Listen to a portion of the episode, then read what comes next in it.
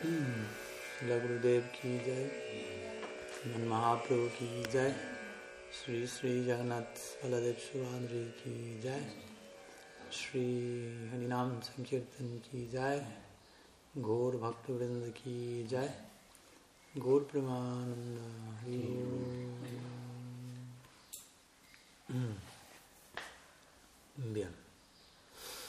Entonces, bienvenidos a todos, muy buenas tardes, todos los presentes, formato virtual, presencial. Eh, alegría poder estar nuevamente compartiendo con todos el día de la fecha. En esta ocasión aquí es de Jagannath Mandir, la provincia de Córdoba. Y bueno, vamos a, como casi todos los domingos, vamos a estar compartiendo preguntas. Si alguien tiene alguna consulta, alguna pregunta, algún tema sobre el cual quisieran que podamos elaborar. Eh, adelante, si hay alguna pregunta pueden tomar la palabra por aquí o activar el micrófono también eh, por estos lados. Aquí hay, ah, aquí hay una, perdón, aquí ya mandaron una por chat, ahora vamos por aquí. Entonces hay una pregunta enviada aquí por la madre Govinda Mohini, vamos, comenzamos con ella y luego, luego vamos, vamos siguiendo con las demás. Dice así.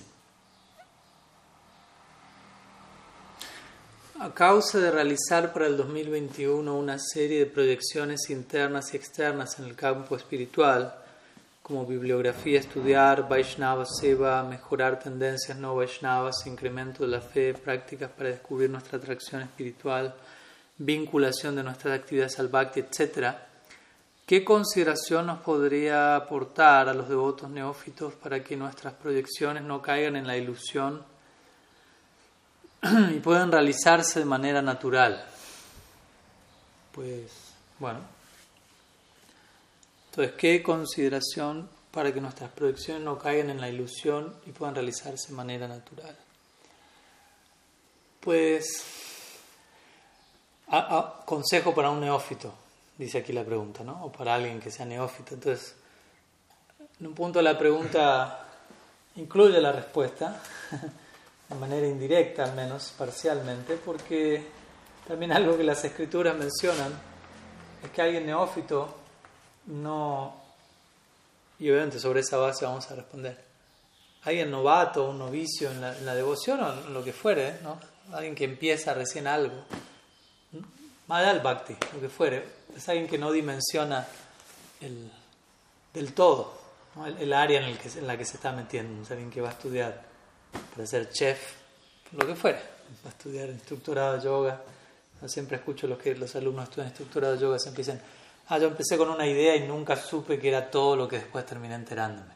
Para bien, obviamente, ¿no? Pero a lo que voy es, comenzamos con una idea o idealización que generalmente no es más grande de lo que eso era.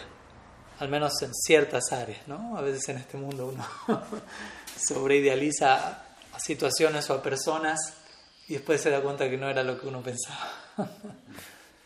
Pero incluso esa idealización tampoco es muy grande, Porque, por, dar un ejemplo, ayer dábamos ese ejemplo, ¿no? A veces alguien se conoce una persona con otra persona y se enamoran, lo que llamamos enamorarse. Y la primavera, ¿no? Tiene un, comienzo y un final, ¿no? O otoño, invierno, primavera, verano. Asimismo, la primavera eh, sentimental tiene un comienzo y un final. Después viene el verano, invierno, otra situación. Después con el tiempo parece que no vuelve más la primavera, pero bueno, es otro, tema. pero lo que voy es, uno en un comienzo puede pensar, no, cuando conocí a esa persona, no era todo para mí, lo vi como si fuese Krishna en vida o algo por el estilo, ¿no? O sea, todo, todo estaba en esa persona. Y parece ser que es una idea muy grande y después con el tiempo uno puede decir, no, pues después me encontré con esto, esto, esto y me di cuenta que la persona no era lo que yo creía. Pero el punto es que nunca, ni desde el inicio, yo tenía una idea muy amplia de la persona.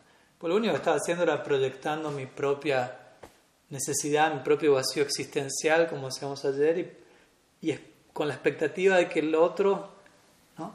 encaje exactamente con ese hueco que no supe cómo resolver por mi propia cuenta.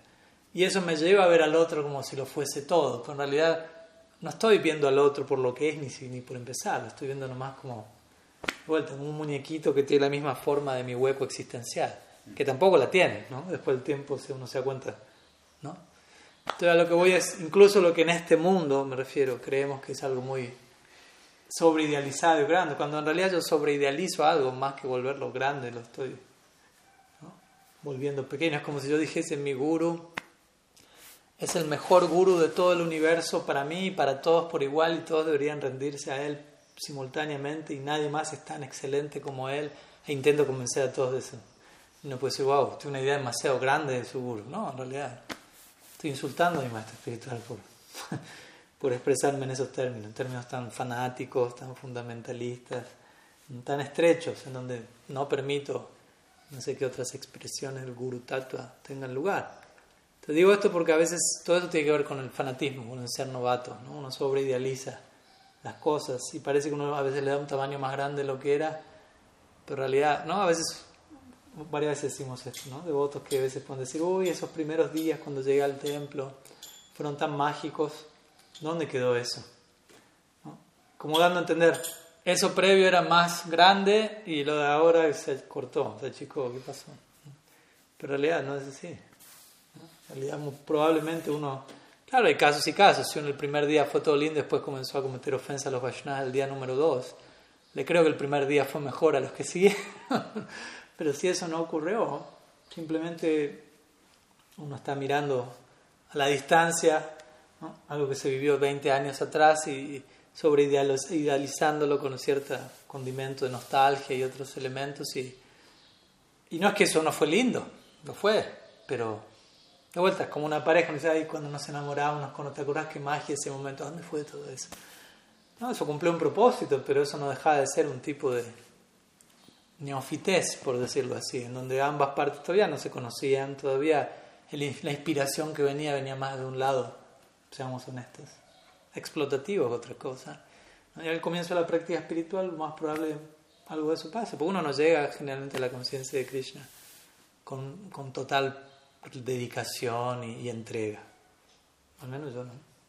Ni llego, ni, ni, todavía llegué, pero estamos en eso. Pero, pero lo que voy es, y no digo con esto para condenar a nadie, obviamente uno puede llegar con sus mejores intenciones, pero sabemos que eso no, no significa que uno ya esté rendido. Si tengo buenas intenciones, probablemente con el tiempo me enteraré que no estaba tan rendido como creía.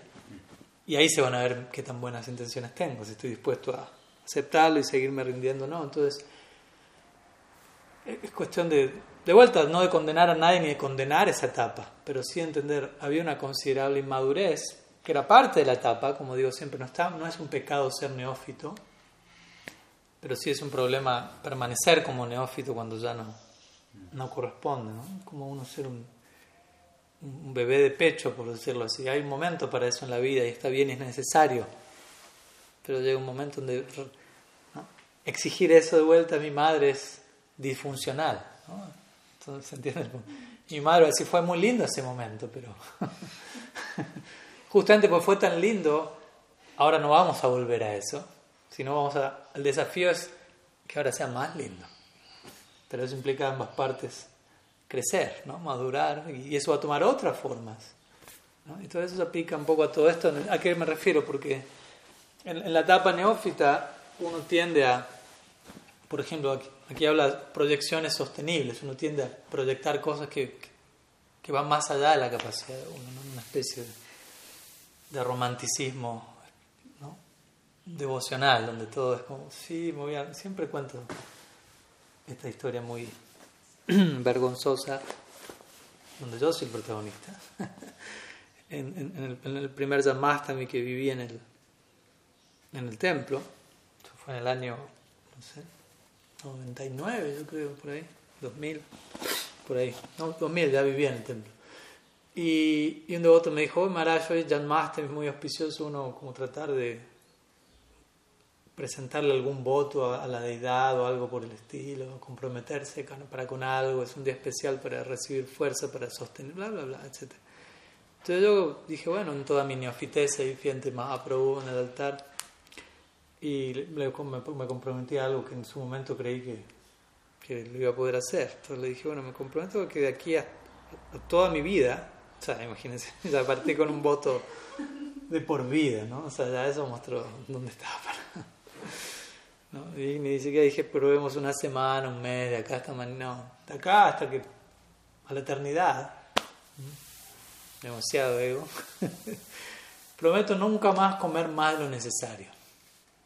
Imagínense, ¿no? un voto de Goswami, el primer Dhamasta de mi vida.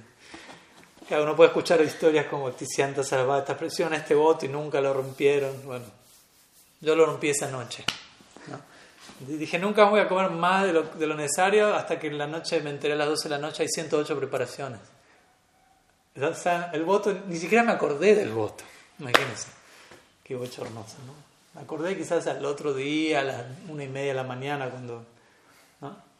Y en ese momento caí en cuenta, bueno, no era un voto a la altura de mis capacidades en ese momento. No quiere decir que nunca uno intente aspirar a regularse en esa medida, pero hay momentos y momentos. Hay que pasar por las 108 preparaciones un par de años y después ya uno, por decirlo así. ¿no? Sila Vishwanath Chakrabarti define esto como Niyama Akshana. Niyama Akshana significa, eh, ¿cómo decirlo? La incapacidad para sostener los votos que uno realiza. Entonces, de vuelta, hay buena intención, uno intenta comprometerse, pero quizá el compromiso es eh, todavía no, no, no, no, demuestra un, conocimiento muy, muy claro de la situación en la que uno se encuentra. ¿no? Y uno quizás sin mala intención de vuelta, pero tal vez por compararse con otros, por idealizar algo, ¿no? por ser muy romántico, como digo todavía, es parte de ser neófito, ¿no? uno es ingenuo, naive, ¿no? entonces como, sí, vamos a hacer esto y esto. Y hay buena intención y eso es súper válido, no es que Krishna no ve eso, pero uno mismo luego va aterrizando, uno mismo, quizás ni hace falta que nadie me diga nada, quizás los mismos Vaishnavas me van a, a permitir ciertas experiencias, por decirlo así, para que yo mismo corrobore qué tan, qué tan bien me quedaba el zapato no. Obviamente si es algo extremo que no va a terminar bien, quizás un sadhu que vea eso va a tratar de prevenirlo, pero ciertas cosas uno tiene que, que entrar al al estadio, en el partido. No es fácil ver el partido de la, de la platea e insultar a los jugadores, por otra cosa estar ahí. Entonces, para que las proyecciones no caigan en la, en la ilusión, pues si uno es honesto y sincero y uno quiere realmente comprometerse con miras a, a incrementar su identidad como sirviente, no hay ilusión ahí. Aunque después uno se dé cuenta, bueno, era demasiado, voy a ajustar este voto, eso es otra cosa, ¿no? Pero caer en la ilusión para mí tiene que ver con, con otra cosa, ¿no? Caer en la ilusión tiene que ver con, con ignorancia, con, con, con, otras anartas que cubren la visión. Entonces yo creo que, que puedan realizarse de manera natural, eso depende de cada uno, ¿no? O sea, yo no puedo, ¿cómo decirlo? Aportar la introspección que cada uno tiene que tener para consigo mismo. ¿no? O sea, uno puede dar algunas ideas, pero después ustedes tienen que, que, ver hasta dónde pueden. ¿no? O sea, hasta un punto uno puede determinar hasta dónde puede cada individuo. Eso es algo que, que justamente es parte de lo que nos corresponde a nosotros. Ese es uno de los votos. ¿no? El voto, tomar voto no es solamente tomar votos, tomar votos es tener la introspección de vida para que los votos que sea que acepte sean sostenibles. Y si fallé, esa falla me va a ayudar a aprender a conocer mejor mis límites y por lo tanto no fue falla alguna en última instancia. Pero también yo diría que, que es importante, ¿cómo decirlo? También abrirnos a, a, la gracia de Krishna, la gracia del Bhakti, en el sentido de uno cuidarse de no, no desarrollar una mentalidad muy como mecanizada, ¿no? En cuanto a voy a hacer este voto, este voto y este voto y por cumplir todo esto, listo, ¿no? éxito, como algo muy tipo fórmula mágica. ¿no? Tengo este voto, tengo este voto, tengo este voto, lo hice, ya está, estoy bien parado, no hace falta, no, como que yo controlo la situación, por decirlo así. Yo cumplo con el voto y qué. O sea, Krishna, o sea, yo no estoy, yo no soy quien, yo no puedo obligar a Krishna a aparecer en mi vida. Krishna va a aparecer cuando se le antoje, por decirlo así. ¿no? Obviamente sabemos que, que, hay ciertas actitudes que, que generan antojo en Krishna. y no necesariamente las actitudes son irle con toda una lista de, votos de lo que estoy haciendo está forzado a descender en mi vida, ¿no? sino más bien tener una apertura, tener una, ¿cómo decirlo? Una, una humildad ¿no? que, que, invite y que, que, haga que Krishna se vea irresistiblemente atraído. Y, y obviamente en ese marco se van a dar ciertos votos, pero en realidad los votos yo diría que pues también uno puede quedar muy apegado a, a demasiadas reglas. ¿no? Y obviamente en nuestro proceso hay reglas, pues las reglas tienen que ver con... O sea, nuestro sendero es Raganuga Bhakti. Nuestra escuela es Raganuga Bhakti, no es Vaidhi Bhakti, como lo venimos explicando estos días. Puede haber elementos de Vaidhi Bhakti, pero son se expresan en el marco de Raganuga. Y Raganuga Bhakti, por decirlo de alguna manera, es el sendero del afecto. ¿no? Y Vaidhi Bhakti es más el sendero de la ley. ¿no? Entonces, si yo tengo afecto por alguien, sobre la base de ese afecto que tengo por alguien van a surgir ciertas leyes, ciertos do's and don'ts, ¿no? ciertas cosas que hacer y que no hacer, por decirlo así. Si yo quiero mucho a mi guru, o a, quien sea, a una persona, si, realmente lo quiero, con el tiempo voy a enterar que hay ciertas cosas que complacen a esa persona y otras que no. Y naturalmente voy a evitar lo que no lo complace, voy a procurar hacer lo que sí complace. Eso se empieza a volver mis reglas. Pero no son reglas en el sentido de, sino que es como el subproducto natural de querer a esa persona. ¿Me explico? No es algo forzado, no es en base al temor, es algo que yo me siento atraído hacia esa persona, la quiero, tengo un sentimiento, anhelo complacerla por X razón, ojalá que obviamente las razones sean saludables, obviamente. Por eso me di el ejemplo del guru, que obviamente uno también se puede vincular con el guru de manera enfermiza, pero no es la idea. No, no es la idea. Entonces, el punto es ese, ¿no? Yo empiezo a enterarme qué es lo que complace al guru, qué es lo que no complace al guru. Pero entendamos de vuelta, el guru no es una figura autoritaria que aparece en escena gritando a, todo volumen, esto me complace, esto no me complace, hagan lo que a mí me gusta, lo que no. Todo lo contrario. Pero yo empiezo a descubrir eso, empiezo a conocer a la persona, la persona tiene gustos, tiene disgustos, disgustos en el sentido de cosas que no le atraen. Krishna igual. O sea, Krishna es una persona, la persona, pero una persona al fin de, tiene sus gustos, tiene sus inclinaciones, no es que es como una persona, en un sentido. No, no olvidemos esa, es Dios, todo lo que quieran, Usted es una persona, ¿no? Con sentimientos, con gustos, y estamos tratando de relacionarnos con una persona. Entonces, no perdamos ese lado como natural, si se quiere, de, la práctica del bhakti. ¿no? digo todo esto porque a veces de vuelta, votos, reglas, no, no digo que estén mal, pero cuál es la orientación, desde dónde las conducimos. ¿no? Voy a seguir esto, esto, esto y esto, y el bhakti tiene que venir. Yo diría al revés tengo cierto bhakti, no, no inherente, pero cierta devoción por la gracia de los Vaishnavas hacia mi guru, por dar un ejemplo. Y porque siento esto hacia mi guru, naturalmente, naturalmente me veo inspirado a preguntarme qué puedo hacer para acercarme más a él, para complacerlo más. Y eso se empieza a volver espontáneamente mis reglas y regulaciones. Anukulya sankalpa pratikulya varjanam en pocas palabras, esas son las reglas y regulaciones en Raga Bhakti. Anukulya Sankalpa. ¿no? Hacer un firme voto de aceptar en mi vida todo lo que sea favorable al Bhakti. Porque mi guru está personificando eso.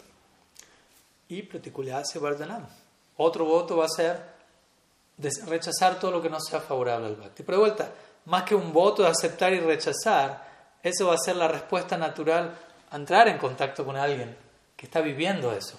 Alguien que está únicamente aceptando lo favorable al bhakti, cuidándose no entrar en contacto con lo desfavorable y por hacer eso genera lo que genera en mi vida.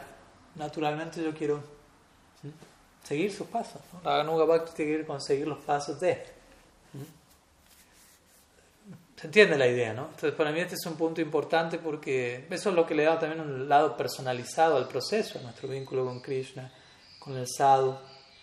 Y especialmente haría ese énfasis, ¿no? Uno tiene que trabajar, trabajar por decirlo así, sí, trabajar su vida espiritual bajo la guía de, sadhus, ¿no? De un sadhu, al menos uno. ¿no? y, a través del, principio del guru uno es, uno es puesto a prueba, ¿no? Eh, a través del principio del Guru nosotros mismos tenemos la chance de darnos cuenta qué tanto queremos acercarnos a Krishna. En todo aquel amor que, vamos a expresar por, en relación a Krishna, que decimos que queremos o proyectamos, todo eso va a ser puesto a prueba en relación con el Guru. Obviamente, ¿no? hay distintas razas, por decirlo así, distintas relaciones. ¿no? no es que si alguien se aspira, aspira a relacionarse con Krishna en Madhurya Bhav, no se va a relacionar con el Guru de esa manera. No es la idea, lo aclaro por las dudas. Puede haber algún discípulo disfuncional que, que proyecte romanticismo con el acharya, pero no va por ese lado.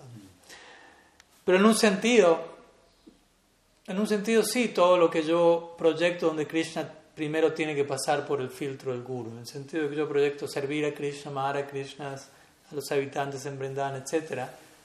Bueno, la figura del Guru aparece en mi vida como una, una embajada de todo eso.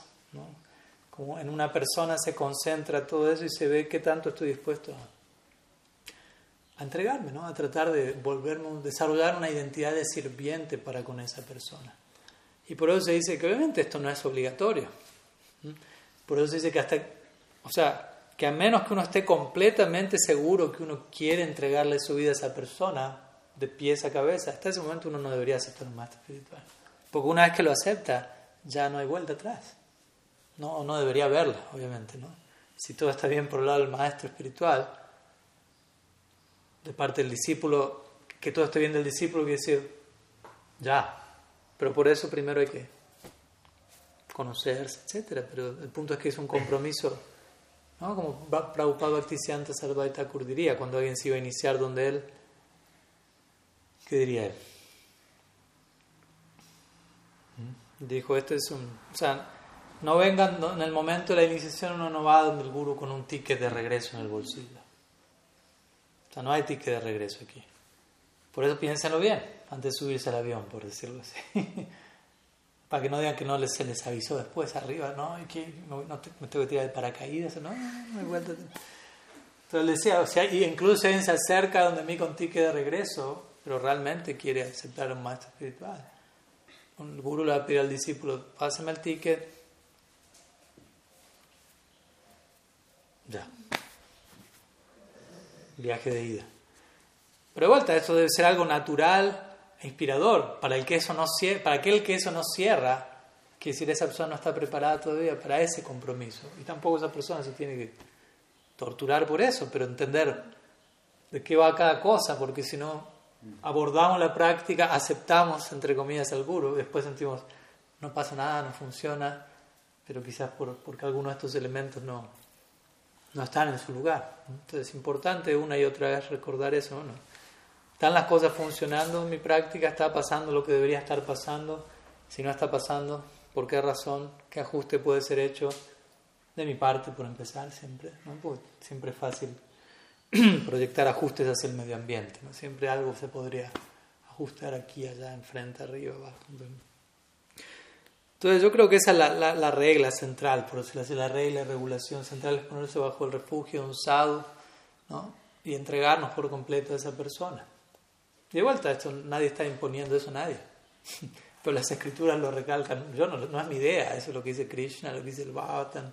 Si tú quieres conocer la verdad propiamente dicha, debes encontrar una persona que personifique eso y, conectarte con esa persona. Y la conexión no es una conexión formal, es una conexión de. El intercambio es a punta de entrega total. ¿Por qué? Porque del otro lado hay entrega total también. No olvidemos la segunda parte de la ecuación. No es que se me pide entrega total y del otro lado no. Y bueno, entiendo si alguien pudo haber tenido una, una experiencia traumática con, con una figura en rol de guru con quien no se pudo reciprocar. Eso es una cosa, pero eso no quita que ese principio siga, siga estando ahí. Como diría mi guru Maharaj el hecho que hay gurus falsos y que yo hable en esos términos no deja de indicar indirectamente que hay gurus verdaderos. Pues si no hay gurus verdaderos, yo no puedo decir, él es un guru falso. Si digo él es falso, quiere decir que hay ciertas cosas que lo vuelven falso que si no estarían, lo harían verdadero. Entonces, una cosa inmediatamente indica la otra. Entonces, yo enfatizaría ese punto, ¿no? A la hora de, de, que, de que algo sea de manera natural, que, un voto sea natural, que sea como un resultado de, del afecto que tengo para con, con un sadhu que, que me representa, que me refugie que, por cuya inspiración deseo voluntariamente volverme un sirviente, deseo desarrollar una identidad de, de, de sevaka. ¿no? Eso no es tan fácil, perdón si me extiendo un poco con esto, pero son temas importantes. o sea, nosotros sí hablamos del Krishna Lila, Golok Vrindavan, Brajavasis, pero primeramente, como siempre mencionamos, tenemos que pasarla a través del Gaur Lila. Y Gaur Lila significa como sadakas, y como sadakas también significa como sevakas. Sadaka significa aspirante y sevaka significa siervo, con ese, ¿no?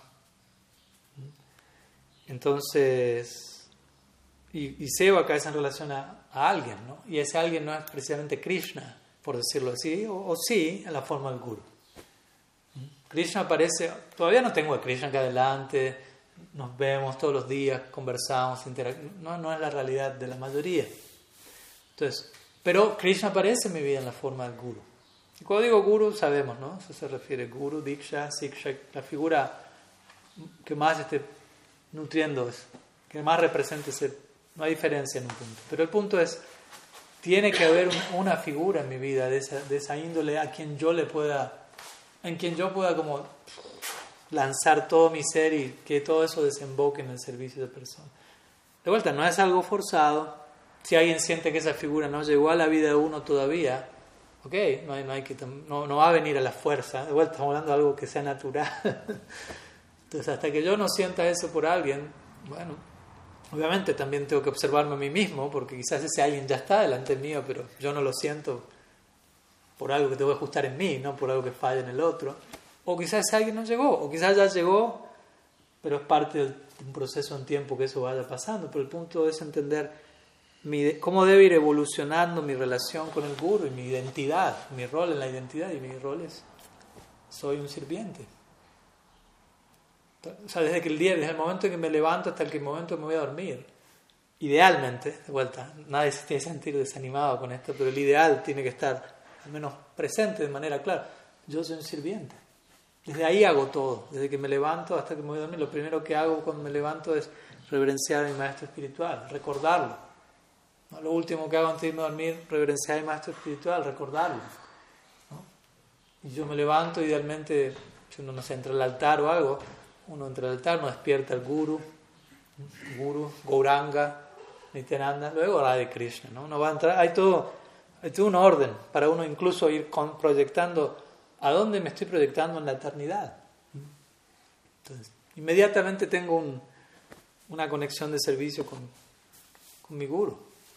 Y durante el resto del día trato de mantener ese enfoque, esa orientación. Sé que no es fácil, yo sé que durante muchos momentos del día uno se olvida que es un discípulo, uno, se olvida que, que, tiene a un amo, por decirlo así, amoroso en su vida. ¿no? Y eso los lleva a hacer cosas que no deberíamos. ¿no? Porque como dice famosamente, se dice, uno, uno debería actuar como si siempre su guru estaría delante de uno.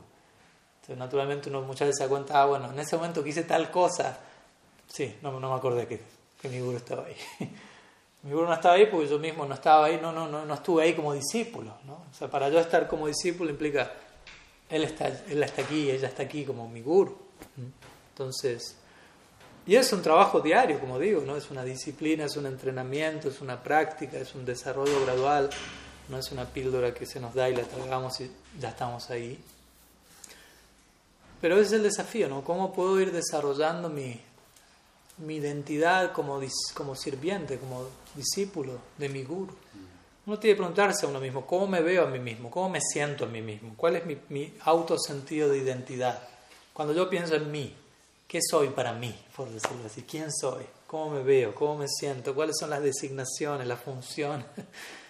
Y ahí uno va viendo, ¿no? Obviamente, prepárese para un estallido de upadis. ¿no? Upadis significa designaciones, ¿no?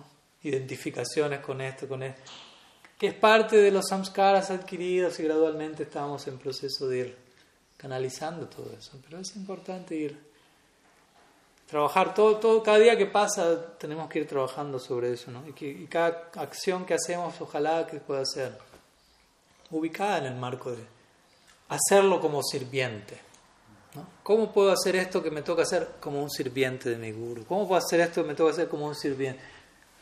Idealmente todo lo que hago debería ser hecho y se puede. Ahora, si yo no sé cómo tal cosa la puedo hacer como un sirviente, bueno, puedo preguntarle a mi guru, quien vive como un sirviente, ¿no? Aunque para mí él o ella es mi guru, para él o ella, su propia autoidentificación es la misma que yo debería tener para con mi guru. Él se considera, él se considera, un sirviente de mi guru. Y así vamos siguiendo y vamos, hasta que llegamos a Krishna. ¿Y cómo se considera Krishna? Yo soy el guru de todos. No, Krishna.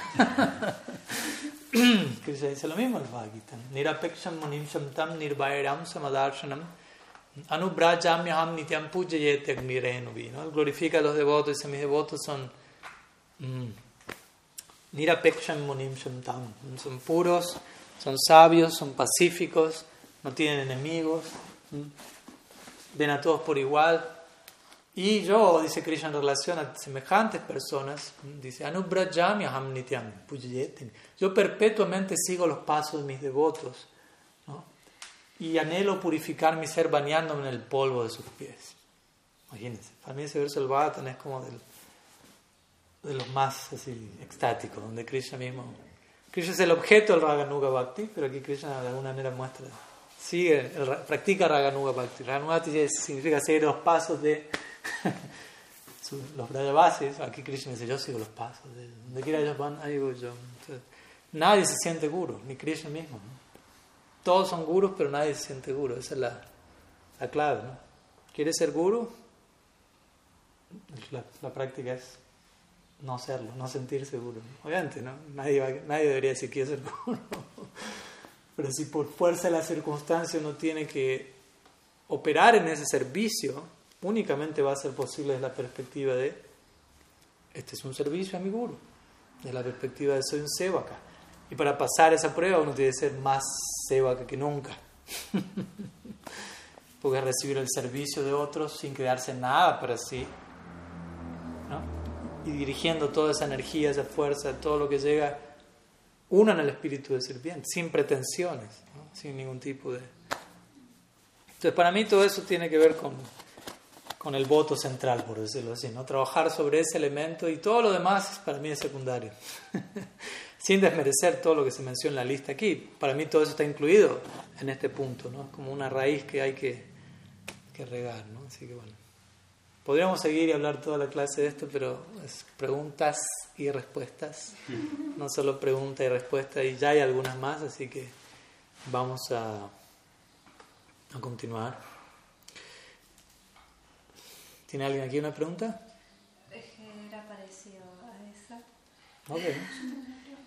eh, sí, no, si trabajar eh, en ese servicio tiene que ver con, porque mi pregunta era eh, cómo, cómo, aprender a amar, si hay, había una única forma o varias formas para, para aprender a amar. ¿Cómo aprender a amar? Pues en parte sí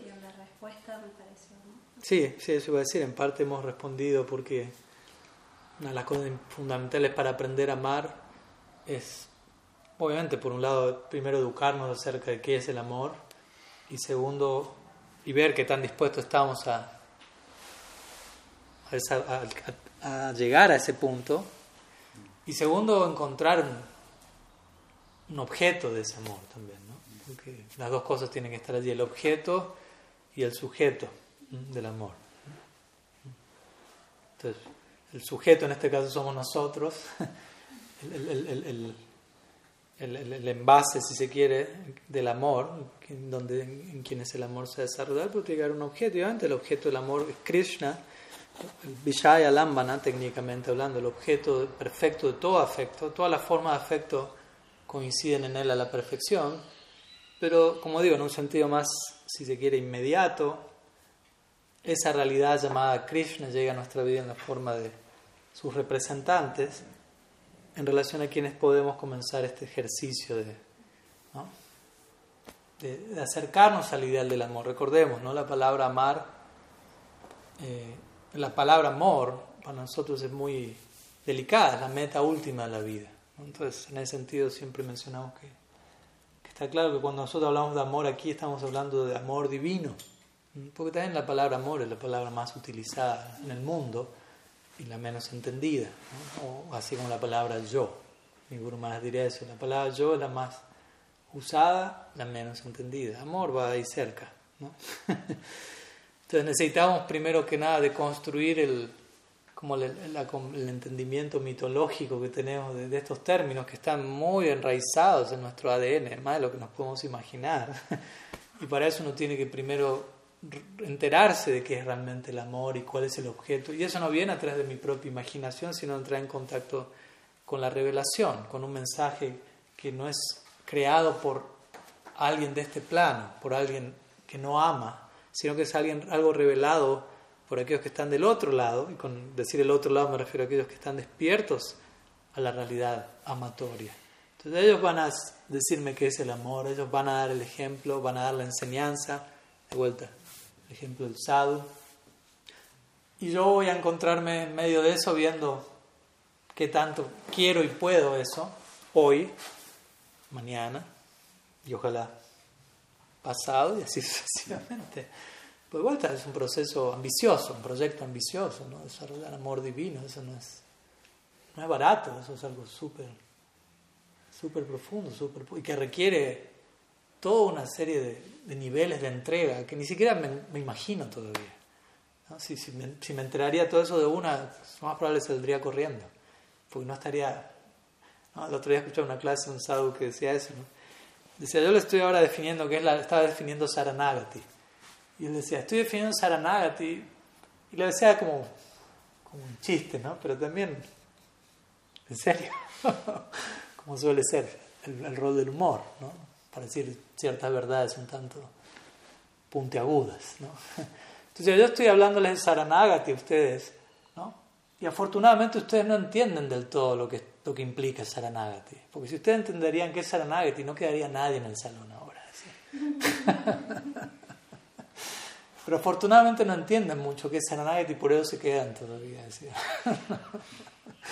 no como diciendo, la idea no es que nadie se vaya, pero el punto es, todavía no dimensionamos, y, tampoco está mal que no lo podamos dimensionar ya, pero, pero cuidémonos no pensar, ya lo entendí. Entendemos que hay mucho más de todo eso y muchas cosas que todavía incluso uno puede decir, pero ¿por qué Krishna no me las muestra ya? Pues saldría corriendo. él sabe la dosis, él conoce la dosis mejor que nosotros. ¿no? Culmina el Bhagavad Gita diciéndole a Arjuna eso. Le dice, la conclusión del Bhagavad Gita, no, el comienzo. Al comienzo del Bhagavad Gita, Krishna le dice a Arjuna, trata de ser un ciudadano civilizado, equilibrado, actúa en base a lo que encaja con tu naturaleza material. ¿no? En otras palabras, le dice, trate de estar cómodo en el mundo. Básicamente eso significa actúa de acuerdo a tu naturaleza. En un nivel, no tampoco una salvajada. Pero trata de estar cómodo en el, mundo. Así empieza el Bhagavad Gita. ¿Cómo, concluye el Bhagavad Gita? Sarvadharman Abandona todo y entrégate a mí. imagínense. Imagínense el primer verso del Bhagavad Gita era ese. Nadie conocería el Bhagavad Gita hoy en día. Ninguno de nosotros estaría acá si, si, el, si leeríamos el Bhagavad a la inversa, el último verso para el, para el primero. Como abandona todo entre, ¿no? 700 versos para ir preliminares, calentando motores, preparando el terreno. Ok, entrégate a mí. Y si quieres enterarte más, después viene el Bhattan, 18.000 versos más para elaborar sobre esa idea. Pero cuando Krishna incluso le dice a Arjuna después de 700 versos, donde lo va preparando, a nosotros, no a Arjuna, Abandona toda entrega también, que dice inmediatamente Masuchaha. ¿Qué quiere decir? No temas. ¿No? Porque Krishna sabe lo que está pidiendo. ¿no? Sarva Dharma, abandona toda consideración social, ética, moral, el qué dirán del mundo, la opinión de otros. Imagínense, eso es algo que la mayoría de la gente está demasiado pendiente. ¿Qué, qué opinan de mí? ¿Cómo me está viendo el otro? ¿Qué está pensando el otro de mí? ¿Qué, el qué dirá? Fíjense, olvídate de todo eso de pies a cabeza y solo entrégate a mí. Entonces Krishna sabe, ¿no? no es un chiste esto, más No te asustes, dice Krishna. ¿Por qué, ¿Por dice no te asustes? Porque nos ve temblando completamente. Si no, uno no le va a decir al otro no te asustes. Si el otro está tranquilo, no, ahí está ahí relajado, no te asustes. Así dice no te asustes porque sé que estoy diciendo algo intimidante, vertiginoso, desafiante, necesario. Entonces, mm, el punto es ese, gradualmente nos vamos a ir enterando de las próximas lecciones, por decirlo así. El punto es abordar lo que nos toca ahora y ese va a ser nuestra, nuestro capítulo en, cuanto a nuestro proyecto de aprender a amar. ¿no? Eventualmente entenderemos todo finalmente, entre comillas entenderemos todo, ¿no? pero me refiero cuando uno esté ahí, por decirlo así, cuando uno llegue a la tierra final del amor, o cuando uno esté avanzando cada vez más cerca, ahí es donde, uy, todo va a tener sentido, todo va a, voy a mirar hacia atrás, todo esto que pasó cumplió este propósito y esto y confabuló, todo sumó en esa... Ahora quizás por momentos no siento eso, ¿no? Por momentos siento por qué esto está pasando, esto no debería estar pasando, veo obstáculos por fuera y, me trago y no, no veo, como diría en inglés, the bigger picture, la perspectiva más amplia de las cosas en donde incluyo a Krishna y le permito a él obrar en mi vida. Y eso de vuelta se extiende con la idea del guru. Tengo que permitirle obrar en mi vida el maestro espiritual. Y eso quiere decir que incluso por momentos el guru puede decir o hacer cosas que no entiendo. Pero tengo que confiar en esa persona, obviamente, ¿no? en ciertos parámetros. Pero tengo que estar abierto a eso, no es que todo lo que el guru haga, ¿no? inmediatamente lo voy a entender y va a estar bajo mi control. Por momento voy a ser descolocado y es parte de la función del guru. Y lo que me va a mantener ahí sin salir corriendo, sin abandonar el salón, es confío, no es demasiado en esa persona. Sé que algo, un propósito tiene esto. Lo sé. Y confío más en eso que en cualquier cosa que pueda venir de, por mí mismo separado de eso.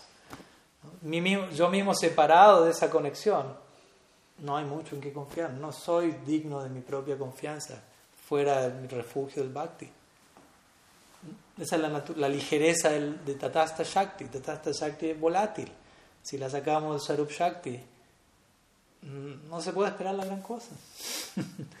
Maya Shakti es la opción miles de variantes, sattva, rajas, tamas, miles de colores, miles de combinaciones posibles, pero todo sigue siendo Maya Shakti. Entonces es importante trasladarnos y mantenernos bajo el refugio.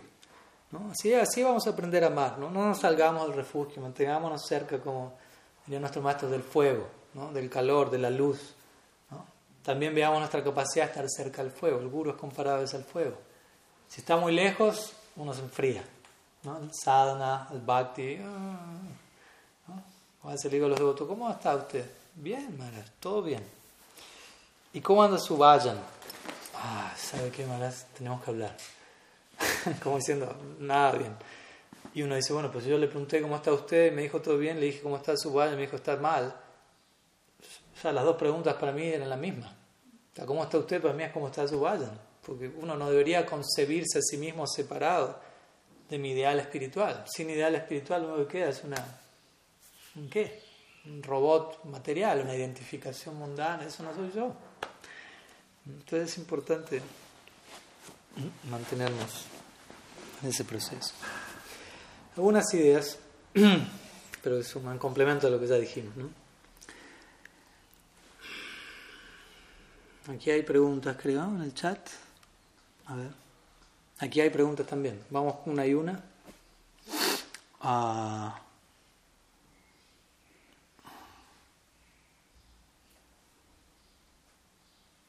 Una pregunta de Ernesto Vaca. O no, primero dicen aquí que Tarabali Saki Dasi tiene una pregunta. Pero no está la pregunta aquí. No entiendo. ¿Tengo que activar el micrófono a alguien o, ¿O cómo sería? Si, si Tarabal está conectada, quiere activar el micrófono, hacer la pregunta o la, o la enviaría por escrito. Pueden activarlo ustedes, no creo. Pero bueno, ahí envié una solicitud para que se active la voz.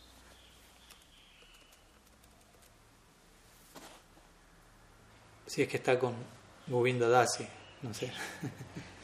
Al igual Maharaj, reverencias aquí con Govinda. Ya, adelante.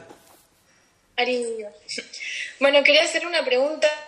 Eh, hace un tiempito nosotros estuvimos, estuvimos viendo con usted el curso del Viraja Gita y me surgió una pregunta ayer al final de la clase que usted dio, cerrando el ciclo, Y bueno, estuvimos hablando que la separación que se genera entre Krishna y las gopis es lo que incrementa el prema en el corazón de los Brayavasis y, y eso sucede en el Bauma Lila. Entonces me preguntaba en Brindavan, en el mundo espiritual, cómo ese prema en los devotos era incrementado a cada momento si Krishna, por ejemplo, no no hay separación o no sale de. ¿Se entiende? Creo que sí. A usted me dirá ahí con la respuesta, pero sí, vamos a decir algunas palabras. Obviamente fue una forma de, de decir, ¿no? O sea, cuando digo que el prem se incrementa con la separación, no quiere decir que cuando los Brahavasis están con Krishna en unión, el prem queda ahí trabado, frenado, porque no hay separación. O sea, la naturaleza del amor divino es que siempre está creciendo. Unión y separación. ¿no? Me, explico, no es que, ok, después de un rato ya no nos queremos tanto, Krishna, los Brahmas, y nos tenemos que separar así nos empezamos a querer más. No, nada de eso. Pero en la dinámica del lila, la separación no deja de ser un, condimento especial. ¿no? deja de ser un, un, condimento especial por muchas razones, ¿no? porque también si uno de vuelta a ver el bigger picture, ¿no? la, perspectiva amplia. Krishna necesariamente por la dinámica diaria tiene tantos devotos en Brindavan, él tiene que estar con los, con los gopas y las vacas durante el día fuera y, no puede estar con Yashoda al mismo tiempo pastando las vacas, y, pero después va a estar con Yashoda, pero también va a estar con... O sea, el punto es que la dinámica, la vida de Krishna, las relaciones que él tiene, la vida, requieren que esos momentos donde hay unión con alguien, pero hay separación con alguien más, ¿no? como hoy también en la mañana mi Guru estaba explicando, ¿no? cuando Krishna sale al bosque, ¿no? los amigos de Krishna están anticipando ese momento, todos los días, todos los días, ese es el momento, ¿no? vamos, ¿no? Vamos, pero para Yasoda ese no es el momento, ¿no? o sea, para Yasoda es el momento de retenerlo y de demorarlo y, darle de vuelta de comer y de ponerle más cabachas, ¿no? escudos de protección, y empieza a cantar mantras, ¿no? y lo vuelve a abrazar y Krishna dice, ya, man, tengo que ir. ¿no? Okay, okay, y se va y ella va corriendo y lo vuelve a traer de vuelta. No, no, pero falta algo, tráiganle más de... Y los amigos de Krishna están como, ya, ¿no? No tienen reloj de pulsera, pero este es el mundo. eventualmente Krishna parte del bosque, brindaban, pero Luego cuando, y para el bosque de Brindavan, en sí la llegada de Krishna es una celebración, porque cada entidad está, está viva, ¿no? los árboles, los animales del bosque que no están con Krishna en Brindavan, sino que están en, en el bosque. Pero cuando Krishna luego regresa a Brindavan, entonces todo está esperando Nanda Maharaj, los Brayavasi, pero para el bosque esa es la, ¿no? Un momento de, trágico, si se quiere, de separación, en donde Krishna les promete a cada una de las especies del bosque mañana voy a regresar. Se despide con cada una de ellas y todo el bosque empieza como a, a, marchitarse en separación de Krishna. Dice que hasta que Krishna no regresa el otro día, nadie en el bosque duerme, nadie en el bosque come, todos permanecen mirando en la dirección en que Krishna partió únicamente para volver a, ¿no? a recibir Goduli. ¿no? Goduli quiere decir polvo de vacas. Y significa ese momento en el que las vacas se acercan y por ende Krishna se acerca y las vacas levantan polvo. Entonces, cuando, cuando Krishna viene, ya sea cuando Krishna vuelve al bosque, cuando Krishna vuelve del bosque, sea la parte que lo está esperando, ¿no? Nandi y Yashoda están esperando, y los Brajavas y todo Brindavan está esperando a Krishna, y ese momento el día llama Goduli, es el polvo de las vacas se alza, eso anticipa que Krishna está viniendo. Ahí todo Brindavan cobra, recobra vida. Lo mismo el bosque al otro día, cuando Krishna está viniendo, las vacas vienen el polvo aparece, todo el bosque ¿no? vuelve a, florecer para Krishna. Entonces, tratemos de desarrollar un sentimiento para todo esto y de, tener una, ¿cómo decirlo? un sentido común en donde entendemos que eso tiene que pasar, que es natural, así funciona la vida de Krishna. Por lo tanto, eso implica que hay separación y unión, pero obviamente la separación en Golok Vrindavan, en el Aprakat Lila, no en la tierra, por periodos no muy extendidos. Es por un rato en el día, no, no pasa más. Obviamente la experiencia subjetiva de cada devoto es otra cosa, como ya explicamos, pero las gopis Gopinam Paramanandam Nashik Govinda Darshane Kyanam Yugashatamibhajasam Jena Vinabhava Salvat. Las gopis obtienen la más grande alegría cuando ven a Krishna regresar nuevamente al bosque, porque para ellas un instante en separación de él es como un milenio más. Y no puede decir, qué exagerado, un instante, como un milenio. A veces hablamos la otra vez, la mitad un parpadeo. Las gopis lo, experimentan como un yuga, una era. Eso es demasiado. Demasiado porque uno no, no, no tiene el prema de las gopis. Como dice mi Guru Maharaj, cuando uno desarrolla amor por, por alguien y está contemplando el objeto de ese amor, uno va a notar su parpadeo, ¿no? en el sentido de la más leve interrupción a, poder beber al objeto de mi afecto va a ser notada, va a ser vivida y, extensamente. Pero como uno generalmente no tiene el gran amor en este mundo no está contemplando la gran cosa, uno pestanea, pestanea y nadie se da cuenta de nada. No, es que uno, oh, acabo de pestañear. No, uno pestanea. Porque de vuelta, no es la gran experiencia, pero cuando realmente uno tenga... Premanjana churita bhakti vilochanena, diría Brahma. Cuando el ojo, nuestros ojos sean untados con el ungüento del amor divino, ahí vamos a ver y veamos a Krishna. Ahí te va a notar su parpadeo. Y como años, ¿no? Un parpadeo dura años. Aunque fue un segundo de vuelta, ¿no? Entonces la separación en, en Golok Brindavan, en, eh, sí, en Golok Brindavan, el mundo espiritual, por decirlo así, y algo así, ¿no? Porque es una cosa geográfica, va para arriba, para abajo, es un estado de conciencia, pero las separaciones son momentáneas durante el día. Krishna no sale de Brindavan, etc. Sigue habiendo separación. Y obviamente esa separación más breve sigue cumpliendo un rol y una función en realzar la, la experiencia de la unión. Y uno podría decir la unión realza la experiencia de la separación. No, es algo circular, no es que empieza uno. Y en la tierra eso tiene otra faceta, como sabemos, en donde Krishna por momentos en ciertas manifestaciones, ciertas expansiones, él se retira de Brindavan durante más tiempo. En gran parte, como explicamos en el Raga Parma Chandrika, bueno, eso en la sesión al inglés, en la sesión al español lo vamos a explicar esta semana que viene, en gran parte esas salidas más extendidas de Krishna en el pasatiempos terrestres tienen que ver con brindar una experiencia para los sadhanasidas, para aquellas almas que alcanzaron Prem y que nacen en Bhauma Lila y que necesitan terminar de destilar, por decirlo así, de refinar el Prem, aunque el Prem ya es el Prem, no deja de requerir cierto detalle. Entonces, para que esas personas que alcanzaron Prem y que nacen en el Bhauma Lila terminen de refinar su amor divino, ellos nacen en el vientre de una gopi, tienen la asociación de Nitya Siddhas desde el día uno, y eventualmente cuando Krishna sale de Vrindavan, ellos van a estar ahí y van a empaparse de los sentimientos de separación que los Brajavasis exhiben en relación a esa salida de Krishna, lo cual va a ser todo un elemento que es necesario para terminar de llevarlo a uno a la experiencia plena de lo que es el Prem. Y eso es lo, que termina de cualificarlo uno para la entrada a Golok Vrindavan.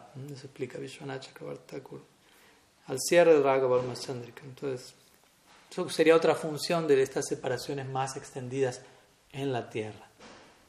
Golok Vrindavan está caracterizado por la unión y Gokul, Bhoma Lila está caracterizado por la separación en ese sentido.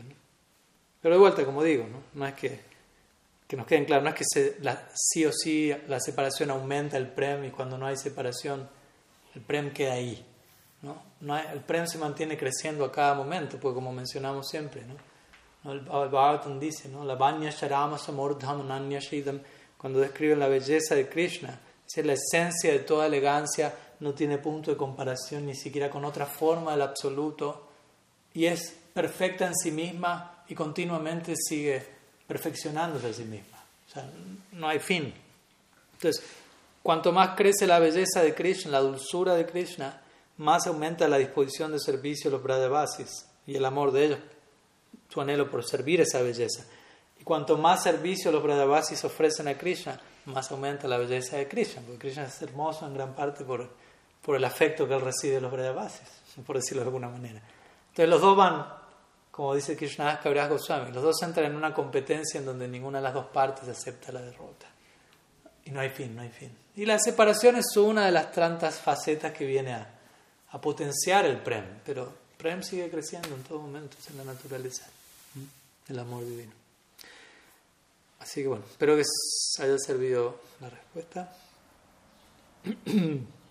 ¿Alguna pregunta aquí? Sí, muy buena. Me gustaría, si usted pudiera guiarnos, guiarme al momento de, bueno, en, el que en la mañana uno se pone las marcas de tila, cada marca que corresponde naturalmente a un nombre particular. Eh, ¿Cómo meditar en ellas? Porque naturalmente muchas, muchas uno podría relacionarlas con aspectos de el o de Vishnu. Entonces, ¿de qué forma meditar en, cada uno de dichos mantras, de dichos nombres, que vaya más enlazado o relacionado con el, con nuestra línea, con, nuestro mm. proceso? Mm. Sí. Más dimos una clase sobre el tema, me acuerdo, creo, en Nueva hace unos años ya. pues es un tema de toda una clase, voy a ser breve, porque cada nombre es no hay fin, obviamente, como hablábamos hoy también. Eh, ayer. Hoy también a mi guru más le preguntaron algo relacionado ¿no? al tilak y a los mantras del tilak, y él justamente en relación a esta pregunta enfatizó que más allá de la marca en sí, ¿no? de la tierra sagrada que uno utilice, sea Gopi Chandan, sea Radhakunda, sea Makunda, a veces también se puede, eh, ¿cómo decirlo?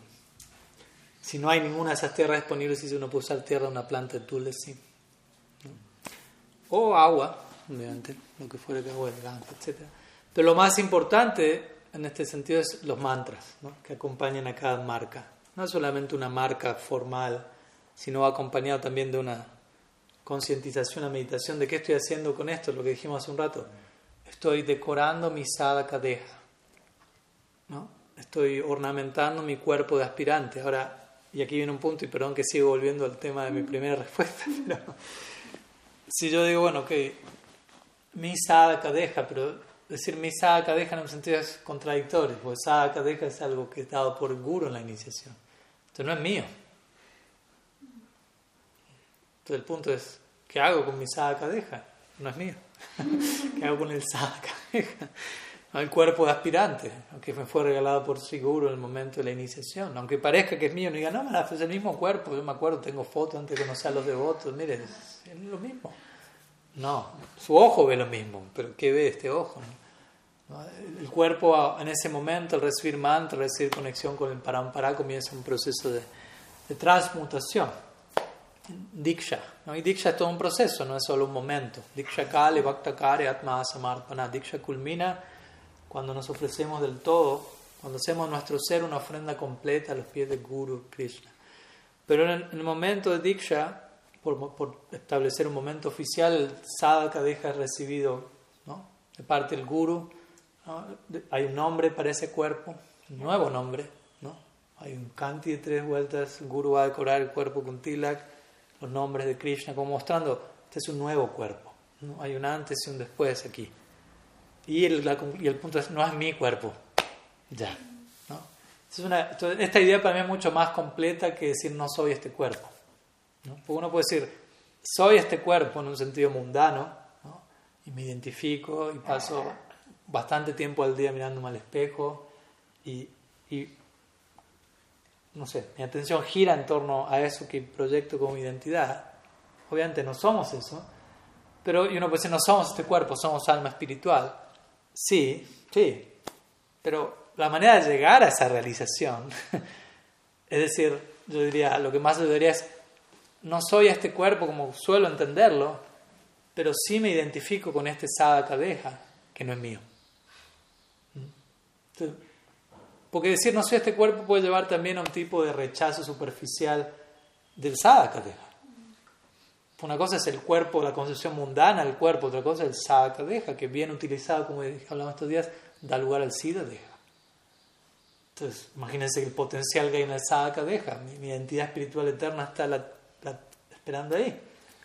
Entonces, algo, algo que para nada habría que rechazar, ese es mi punto. No, no, no, no yo no soy eso. No soy este cuerpo, pero sí soy mi sadhaka pero no es mío.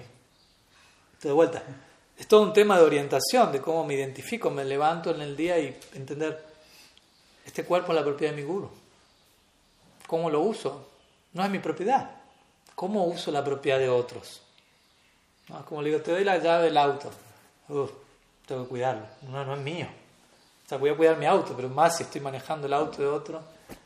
Y en este caso no es otro, ¿no? Es el sábado. ¿Se entiende? Como mi guru venga y me dé algo, ¿no? Por favor, cuídalo. ¿No? Bueno, saca, dejas eso. Por favor, cuídalo. Confirmado. ¿Qué hago con mi sadhaka? ¿Cómo me conduzco mi día a día? ¿Cómo trato? De vuelta, a este cuerpo no, a este sadhaka deja. Ser un sadhaka significa estar identificado en estos términos. No es mi cuerpo, no es que es mi cuerpo, hago con mi cuerpo lo que quiero, lo llevo para acá, lo llevo para, introduzco esto, saco esto, invado los... Ya no me pertenezco. De vuelta, eso tiene que ver con la iniciación. Ya no me pertenezco, pertenezco a alguien más. Y yo decidí eso. ¿no? Nadie me puso una magnum. Entonces, no me pertenezco.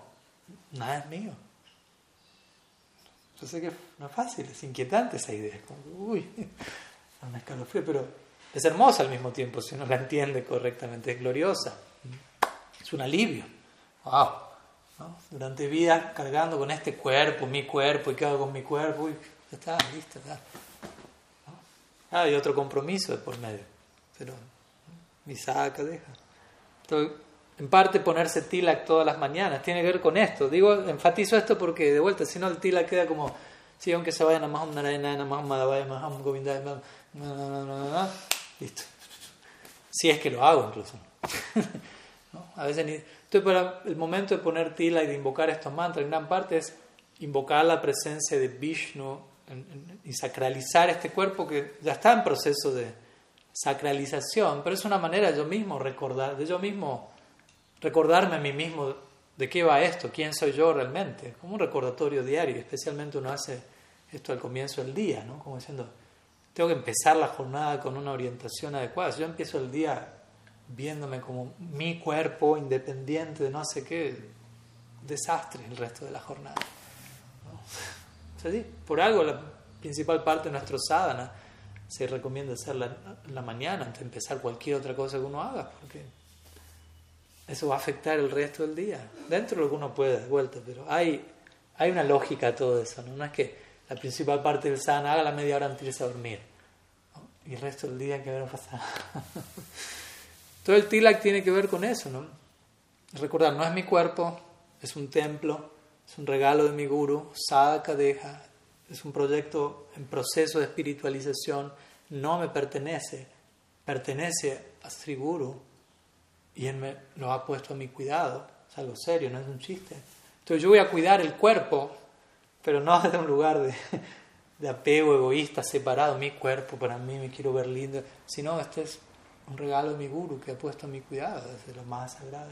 Y, externamente parece que está súper apegada a esa persona. Claro, es una idea fina y uno tiene que ser sincero y no abusarse de eso y en el nombre de cuidarlo de mi guru estar. No, estoy comiendo tres kilos de helado porque estoy dándole, mimando a la propia guru. no, cosas así, no. Ahí también la línea, la línea tiene que ser bien establecida uno. Pero bueno, yendo al punto de la pregunta, eh, sí, hay diferentes nombres que generalmente son considerados con, con nombres de Vishnu, de hecho muchas veces habla de Vishnu Tilak pero obviamente nuestra orientación Gaudia, eh, Vishnu es visto obviamente con todo el aprecio y el respeto, ya que, pero es considerado un aspecto de Krishna. Brahma Vimohan Lila establece esto claramente. Y el Bhattan declara, Krishna es tu Bhagavan Swayam, Krishna es la forma a partir de la cual todas las demás manifestaciones del Supremo emanan, Vishnu incluido. Y sobre esa idea, el punto es, también eso lo habló ayer mi Guru Maharaj cuando le preguntaron por el nombre Durga, generalmente se le adjudica a Durga, a lo que la mayoría conoce como Durga, de Kali, la diosa Kali relacionada a este mundo material, etc. Pero en realidad se explica que todos los nombres de las diferentes Devis, las diferentes diosas, tienen su origen en la diosa suprema. ¿Quién es la diosa suprema? Devi Krishna Mai Pruktam Radhika Paradevata Sarva Lakshmi Mai Sarva Kanti Sammohini Pura, dice el Tantra. Sí, Radha es Paradevata, la diosa suprema, y varias otras cosas más. Entonces, todos los nombres de Durga, Lakshmi, Saraswati, principal, primera, en primera instancia son un nombre de Sri luego sirven para designar a alguien más. Y lo mismo se aplica a Shakti, Shakti Mam, a Krishna. Vishnu, Narayan, Vasudev, Shiva, Brahma. Primeramente todo eso se aplica a Krishna. Y luego, secundariamente, habla de algo más. Mahaprabhu enseñó eso cuando él era como profesor de gramática sánscrita, ¿no? Y ahí es donde él ya cayó en cuenta que mejor me, me retiro de este rubro porque no me están pudiendo seguir los alumnos. Luego él, primeramente su enseñanza sánscrita antes de recibir iniciación de Ishwar Puri era relativamente sostenible y, y entrega, enseñaba de acuerdo al, ¿cómo decirlo? Al, al, ¿Cómo le llaman? Al manual, ¿no? lo que había que decir. Pero luego de ir a Gaia, recibir mantra de Ishwara Puri, el Mahaprabhu vuelve completamente transformado y ya no puede enseñar más, básicamente. ¿no? Él comienza a enseñar sánscrito, pero es un lugar totalmente extático y enseñando como todos los datos, todas las raíces verbales sánscritas son nombres de Krishna primeramente y luego, y toda palabra en el abecedario primero se refiere a Krishna y luego otra cosa y los alumnos dicen, wow, ¿qué es esto? ¿No? O sea, yo vine a estudiar sánscrito estándar dentro de todo, pero aquí el profe está un tanto obsesionado, ¿no? Todas las palabras hablan de Krishna y todo habla de Krishna primero y después de algo más, pero todo es Krishna. Ok. ¿No? Entonces ahí me ha producido cuenta, mm, parece que cierro la escuela, ¿no? Cerró la escuela de sánscrito y abrió otra escuela, ¿no? el Prem Sankirtan, en el patio de Srivas Pandit, ¿no? Kirtan nocturno. Pero bueno, el punto es que como Gaudiya Vaishnavas, los nombres de Vishnu son primeramente adjudicados como nombres de Krishna. Entonces, cada uno de los nombres que pronunciamos a la hora de ponernos tilak puede ser ligado a Krishna. Voy a dar un ejemplo fugaz de cada uno de ellos. Y de manera general a Krishna, porque también uno puede ir más allá de eso y uno podría decir, no sé, alguien que tiene una afinidad por Madhurya, Rasa, va a encontrar un significado en particular para cada uno de esos nombres en el marco de la vida romántica de Krishna. Entonces hay como niveles de cada cosa, ¿no? Entonces, pero vamos a la idea más general. Om Kesavaya Namaha. Keshava, primer nombre es Keshava, un nombre de Vishnu, pero Keshava también significa aquel de, bueno, Ka Isha Va, se refiere a aquel que controla Ka y Aisha. Ka es Brahma, Isha es Shiva, y aquel que está por encima de ellos se conecta con Vishnu, Kesha Va. También Keshava significa aquel de bello cabello rizado. Y ahí nos vamos para Vrindavan y, la perspectiva de los Brajavasis, que siempre que, el cabello de Krishna es descrito, es descrito como cabello rizado, negruzco, que para los habitantes de Vrindavan parece ser como el rostro de Krishna rodeado de, de un enjambre de abejorros que están allí queriendo beber el néctar y el rostro de Krishna comparado poéticamente a un loto azul ¿no? Fue Krishna está a su lado, el rostro del loto y los abejorros queriendo beber el polen, ¿no? y los, rizos de cabello de Krishna se comparan a, ¿no? a esos abejorros queriendo, etc. ahí tenemos una idea más ligada a Krishna. Om Narayana Namaha. Luego Narayan tenemos. Narayan significa eh, el sostén de todas las entidades vivientes. De vuelta, no necesariamente uno tiene que que, que, que, encontraron un significado estrictamente prayavasi, por decirlo así. ¿no? Por ejemplo, Narayana es el sostén de todas las entidades vivientes y uno tranquilamente puede dirigir esa meditación hacia Krishna, ¿no? en Saranagati. También digo eso como para no sentir la necesidad de forzar sí o sí un significado cuando el significado que ya hay me sirve, por decirlo así, me es necesario en mi etapa. ¿no? Saranagati. Narayan significa aquel que sostiene a todas las entidades vivientes. uno puede pensar, bueno, Krishna. ¿no? Y un aspecto, el aspecto central de Saranagati es Goptritoye Varanam.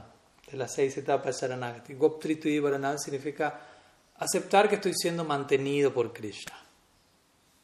O sea, realmente entrar en ese humor. Krishna me está manteniendo. Porque es así, no es que me lo tengo que imaginar. Aunque en un comienzo parezca como que uno está forzando esa idea, más bien uno está tratando de entender cómo eso es lo que está pasando de la forma más natural. Krishna es mi protector, Krishna es mi mantenedor. Entonces Narayan puede ser conectado con este punto central de Saranagati, manutención. Soy mantenido. A Leo no le gusta esa idea. Si yo le usted es un mantenido. ¿Por qué me dices? Yo, yo soy independiente. Pero en Bhakti, usted es un mantenido. Pero por el afecto, por la dulzura de Krishna. Om eh, Madhavaya Namaha. Bueno, este nombre tiene muchas miles de implicancias. Madhava obviamente significa el esposo de la diosa de la fortuna, Vishnu. También Madhava puede referirse al esposo de Ma, otro nombre de Ma es Lakshmi, pero Ma es Radha. Y en un sentido Krishna es el esposo de Radha, aunque están en Parakia. Hay varios lilas íntimos en donde, no sé, las gopis atan el sari de Krishna y Radha y hacen un Damodar lila, un atado, un lila de atado, Radha Damodar lila. Está el Yashoda Damodar, donde Yashoda ata a Krishna al al, eh, al mortero, pero también está el Radha Lila, donde las gopis saltan, ¿no? como cuando se casan en la cultura védica, salta el sari, el doti, ¿no? algo similar. y Madhava también significa Madhu, tiene que ver con la raíz Madhu, ¿no? de, néctar, de dulzura.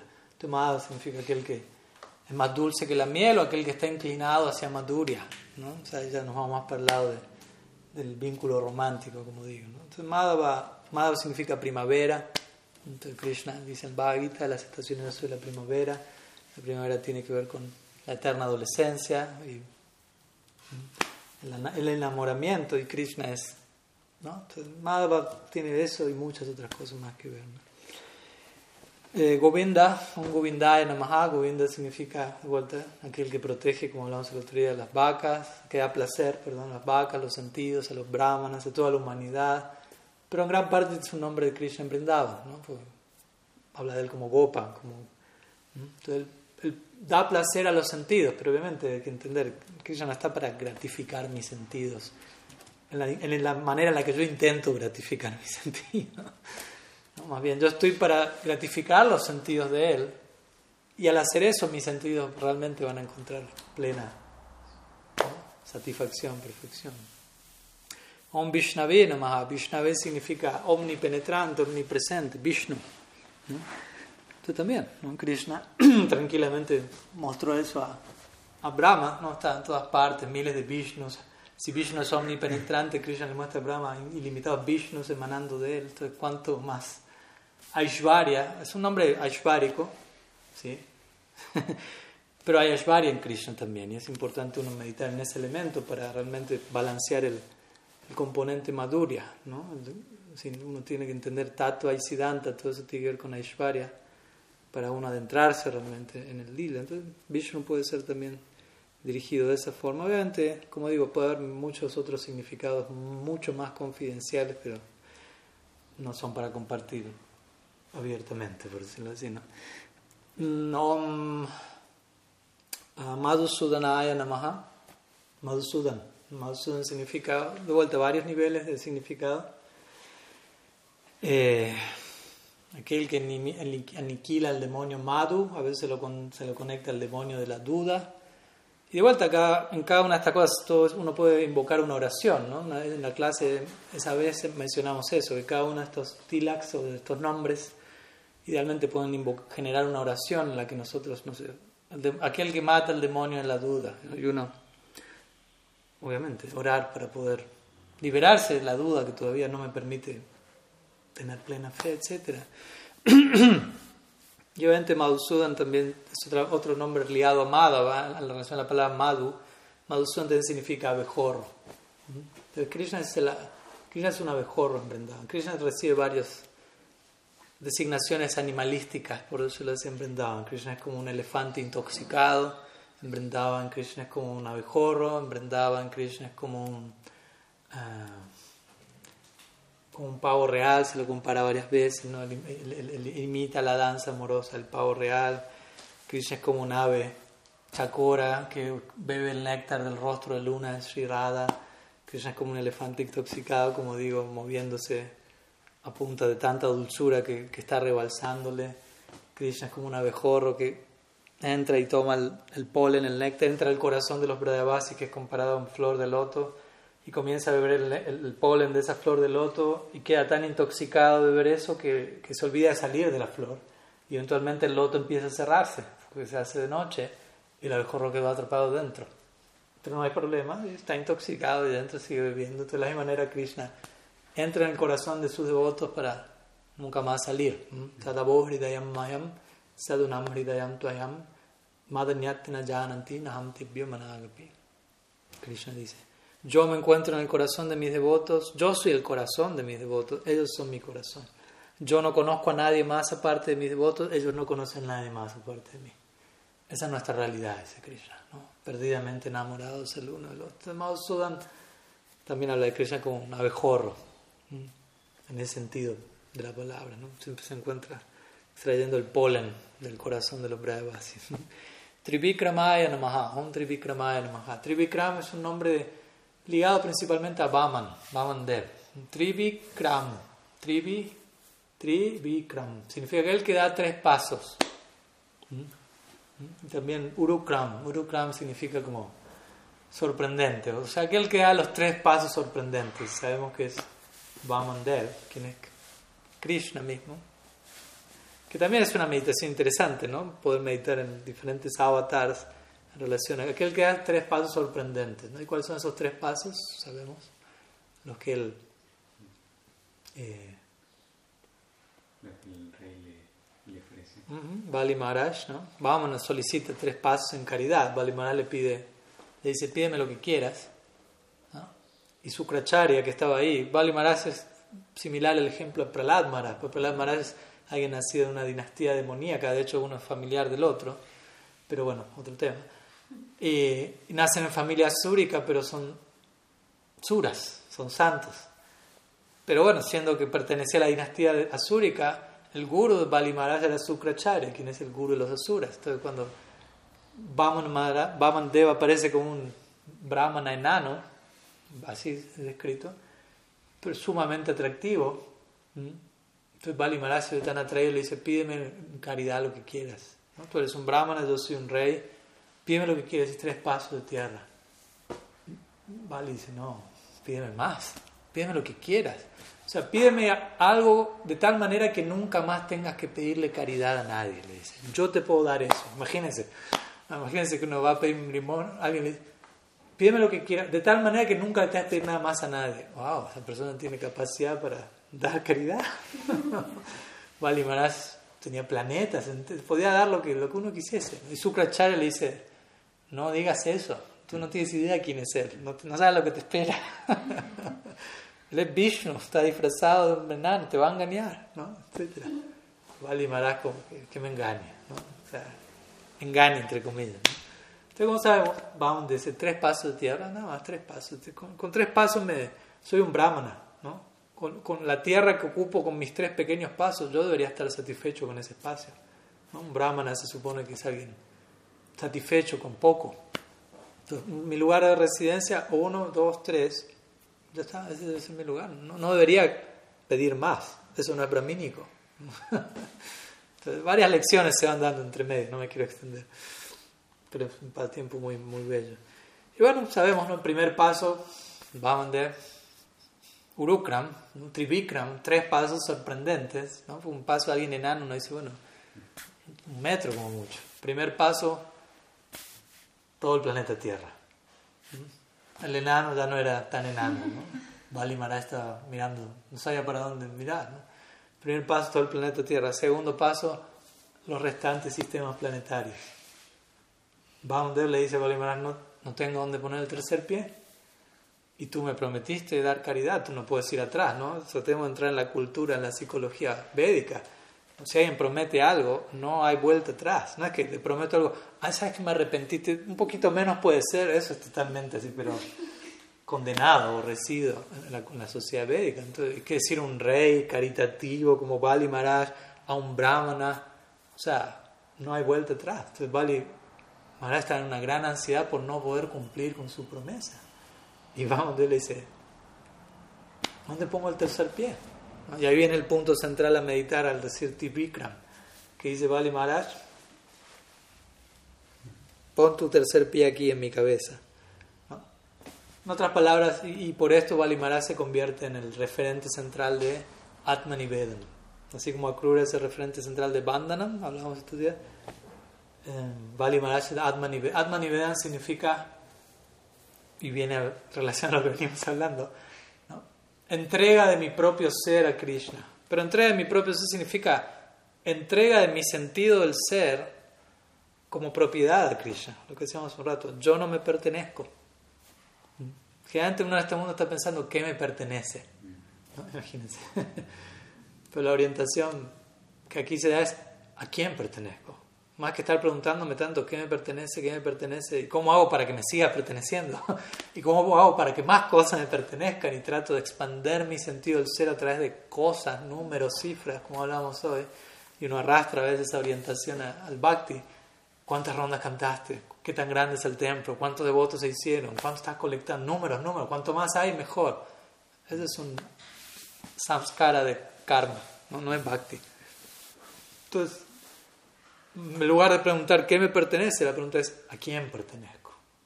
Ahí voy a poder descansar una vez que encuentre la respuesta a eso. Se encuentra la respuesta y no voy a descansar en el sentido que voy a, vivir mi vida para honrar esa respuesta. Entonces Bali Maharaj representa eso, ¿no? Pon tu tercer pie aquí, ¿no? O sea, por encima mío te per soy, soy de tu propia Atma Nivedana. Entonces cuando uno un Trivikramaya Namaha, puede intensificar ese tipo de, de idea, ¿no? Y luego a Om Vamanaya Namaha, así que volvemos a. Seguimos en Vaman Lila. ¿no? Vaman Dev. Es, obviamente, como sabemos, el nombre de. de Vaman, de Trivikram Urukram. Y aquí uno, vez me viene esta idea, dice, bueno, Vaman aparece ante mí, aparece ante Bali Maharaj disfrazado. ¿no? Lo engaña. ¿no? Entonces lo que yo pensé, dije, bueno, Krishna, si necesitas, si tienes que venir ante mi vida disfrazado o engañándome para que yo realmente ¿no? me rinda a ti, toma la forma que tengas que tomar y llévame a la conclusión de que yo también diga como Bali Maharaj, ¿no? Así que toma la forma que tengas que tomar. Si tienes que disfrazar, perdón que te haga disfrazarte ante mí, por decirlo así, la forma de una situación, de lo que fuere, pero bueno. Estar abiertos a eso, ¿no? Que Krishna haga lo que él considera mejor. Si que él considera mejor aparecer como un enano disfrazado para extraer lo mejor de mí, bienvenido sea. ¿no? Yo no voy a, como a, proyectar cómo, debe, cómo debería ser, cómo él debería aparecer en mi vida. ¿no? También ese tema, no, no idealizar a Dios. Vamos, es Dios enano. Uno que antes no imagina Dios enano. Es lo contrario, ¿no? el grande, ilimitado, Vishnu, ¿no? omnipresente, omnipresente, Vishnu, del otro lado, enano. ¿no? La idea aquí es, ¿no? no estemos tan seguros de quién es Krishna y, de cómo Krishna va a presentarse en nuestra vida y cómo Él va a ser en última instancia. Incluso uno dice, no, pero Krishna en esa es nuestra meta última. Sí, pero ¿de qué manera esa experiencia va a vivirse? Lo más probable no es como uno se está imaginando ahora. Y tengo que estar abiertos a eso, a no controlar el desenlace de, de, de la película, por decirlo así. Bueno, sigamos, quedan unos nombres todavía. Sridhar, Sridharaya Namaha. Sridhar es un nombre también que se aplica a Vishnu, significa otra manera de Sridhar, ¿no? También el, el que sostiene Dhara a Sri, nombre de Lakshmi, pero de vuelta. Sri es un nombre de Sri, ¿no? Radha.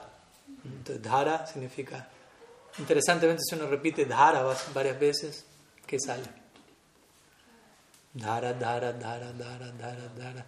¿no? Y Krishna generalmente invoca esas sílabas como excusa, por ejemplo, cuando está en Brindavan y, y está en separación de Sri él tiene un loro personal de él, Sri tiene otro. ¿no? Hay varios loros que traen mensajes, llevan mensajes ¿no? y traen noticias de. Uno de los loros viene reporta Krishna, Sri está yendo al Yamuna, ¿no? este es el momento, entonces Krishna recibe el dato, etc. Pero por el momento los loros también, ¿cuál es la función del loro? ¿No? como repetir algo. Entonces Krishna le pide al loro, por favor, está en separación de... Y le da, le da todo un mantra, ¿no? hiper largo y hiper difícil, ¿no? Para que un loro memorice repita. ¿no? Pero el mantra empieza con la palabra dhara, ¿no? que dhara significa también corriente, varias cosas, sostener, bla, bla, bla. Pero el mantra es larguísimo, ¿no? Y Krishna lo hace largo a propósito. Entonces le da el mantra al loro y le dice, por favor, repite, vamos, a aprender mantra, ¿no? Este es el mantra, repítelo. Y el loro como que intenta, pero no, es muy difícil. Entonces Krishna dice, bueno, ok, solamente repite la primera palabra. Dara. Entonces el loro dice, ok, eso sí fue. Dara, dara, dara, dara, dara. Mm, Krishna... Era, lo que Krishna quería en realidad. Krishna no quería que el loro repita, se aprenda todo el mantra. ¿no? Y ahí Krishna lo, lo recompensa con semillas de, de frutas que el va comiendo, etc. ¿no? Entonces, Sridhara significa aquel que sostiene a Radha, pero también entre medio está escondida esta idea. ¿no? Y Dara es corriente, lo cual también habla de cómo Srimati Radharani fluye continuamente en la dirección de Krishna. ¿no? Siempre avanza y desemboca en la dirección de, de dar placer a Sri Krishna. Entonces, puede verse de esa manera. Om Sri Om Om Hrishikesaya Namaha. Hrishikesh, otro nombre de Krishna, que es el controlador, el amo de los sentidos de uno. Otra idea de vuelta, no, no me pertenezco, este cuerpo no es mío, este cuerpo está hecho de sentidos. O sea, si uno retira todos los sentidos, ¿qué queda del cuerpo? O sea, cuando uno dice este cuerpo, uno dice los sentidos. Y así como dijimos, este cuerpo no me pertenece, por ende, tampoco estos sentidos. ¿A quién pertenecen? Hrishikesh, ¿no? el amo de mis sentidos. Entonces, cada uno de mis sentidos existe para la gratificación sensorial de Krishna. Eso es lo que dice el mantra. ¿no? Sarvapadi vinirmuktam tat paratvena nirmalam hrishikena hrishikesha sivanam bhakti ruchiti. ¿Cómo se define bhakti? Aquella ocupación en donde uno descarta toda falsa designación y uno se consagra a dar satisfacción al amo de los sentidos. Y eso es sadhana bhakti, especialmente para uno como sadhaka. Sadhana bhakti kriti sadhya bhavetsadya bhava sastadhanavida. Sadhana Bhakti tiene que ver con utilizar nuestros sentidos en servicio a Krishna. Empezar por lo más burdo que tenemos. Todavía no vamos a hablar en me sumerjo en meditación y, le ofrendo miles de diferentes bhavas, emociones extáticas. Primero ocupe los sentidos, lo que generalmente tiende a lo más inmediato. ¿no? Sadhana Bhakti significa eso. Por debidamente ocupar los sentidos en servicio al amo de los sentidos, eso va a dar lugar eventualmente a bhava, a una emoción interna. Tú no puedes en eso, Krishikesh. Luego tenemos, aquí, vamos a la parte de atrás de la espalda, en Padmanava. Padmanavaya Namaha. Padmanava es un nombre de Vishnu en un nivel que tiene que ver con aquel de cuyo abdomen surge un loto. Nava se refiere a abdomen y Nava, eh, Padma significa loto. ¿no? Lo cual se refiere a Garbhodakasai Vishnu y Brahma naciendo, apareciendo de ese loto a comienzo de la creación. Conocemos la historia. Brahma viendo todo oscuro, comenzando a indagar, buscando por su fuente, escuchando tapas, bla, bla, bla. Vishnu. Ahora, en relación a Krishna, también Padmanava puede referirse a, de vuelta, varios niveles de significado. eh, no solo es aquel de cuyo abdomen surge un loto, sino también aquel de abdomen de loto. En realidad todas las partes del cuerpo de Krishna son comparadas al loto. Flor, pies de loto, ojos de loto, manos de loto, rostro de loto. Uno dice, ya, ¿qué pasa con el loto? ¿No? Pero el loto es símbolo de, de, de, toda una serie de cosas. ¿no? O sea, si uno analiza el loto, tiene fragancia, el loto tiene estética, ¿no? visualmente, olfativamente, tactalmente. Con el sentido del tacto, el loto es suave. El loto aparentemente está en la tierra, pero se eleva por encima de ella.